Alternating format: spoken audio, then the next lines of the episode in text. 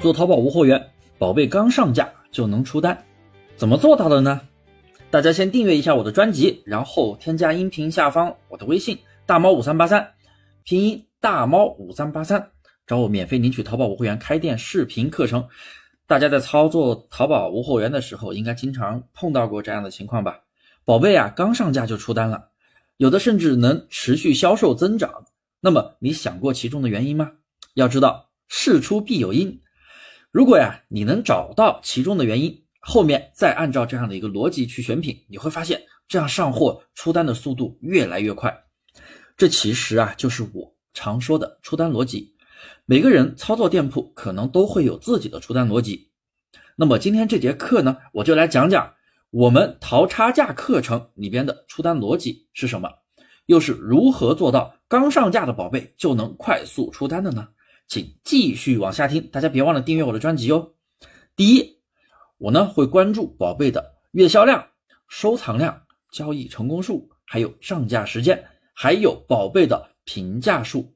我们不会去考虑大爆款，一般近期热度提升的宝贝，那种近期在上升的宝贝，而不是去选那种卖了很久的大热门款，销量几千、几万的那种款，你选过来很难出单的。原因在于大热门款，当你发现的时候，它已经是一个大热门款了，它已经卖了一段时间了，而且已经会有很多同行去跟着卖了。我这里说的同行，不仅仅是淘宝无货源的同行，还有很多那种传统的淘宝商家，他们也会去跟款，跟那种大爆款。那么，请问你从零开始，你怎么去跟他们竞争？他都卖了一段时间了，是不是？而且又有很多零销量的同行再去竞争，那凭什么？你拿得到流量，别人拿不到，是不是？完全就碰运气了。所以啊，你更别说拿到流量，更别说拿到订单了。所以不要去选那种大热门的大销量爆款。记住，第二，结合第一条，我们更愿意去选择那种潜力款的宝贝。这样的宝贝啊，竞争环境相对较小。大家要注意，这里并说的不是那种蓝海产品啊，并不是说蓝海产品，因为你能找到的蓝海词。早就被那些高手同行找到了。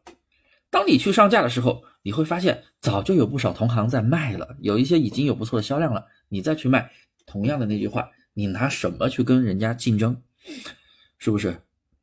所以啊，蓝海其实本身就是矛盾的。准确的说呀，你找蓝海一定要快，够快。这个品刚变成蓝海的时候，所以呢，我们要准确的去找到那种竞争环境相对较小的产品。然后通过数据分析，你找出那种近期热度上升的新品宝贝，也就是说，这个宝贝可能是近期才上架的，哎，近期才开始在上升，这样的品前期竞争环境是比较小的，因为还有很多人没有发现，哎，你能发现，你朝着这样的方向去发展，你在人家发现之前，在这个款爆之前，你能拿到流量，那你是不是更容易卖呢？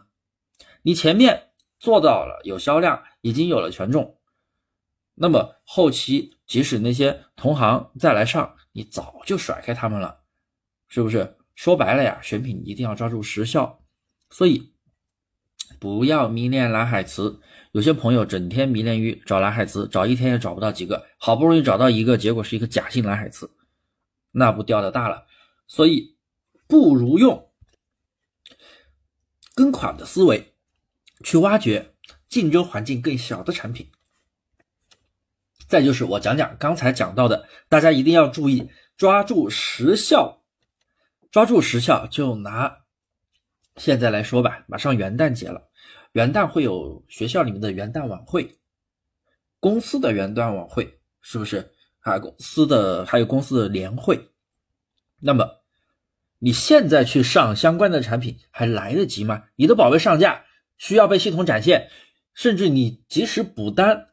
来权重，那也是一到两个星期、两到三个星期以后的事情了。那个时候，时间早就过了，你还怎么去跟人家竞争？所以我为什么说选品要抓住时效？也就是啊，就拿前前几天的那个圣诞节来说，你不能在十二月二十号、二十一号的时候去上圣诞节的东西吧。人家早就开始卖起来了，早就有了权重，早就有了销量，远远超过你了。你做一些时效性的东西，一定要提前就好像现在虽然说春天还没到，但是呢，也马上就到新年了，已经是新年了，是不是？那么这个时候你还要再卖冬天的产品吗？是不是那种季节性的，比如说衣服，现在应该去卖春季的商品了。然后到春天的时候，到二月份、三月份的时候，那个时候要开始卖夏天的东西啊，要提前一个月去打造，因为产品的起权重要起来，你甚至变成爆款，那至少也得一个月呀，对不对？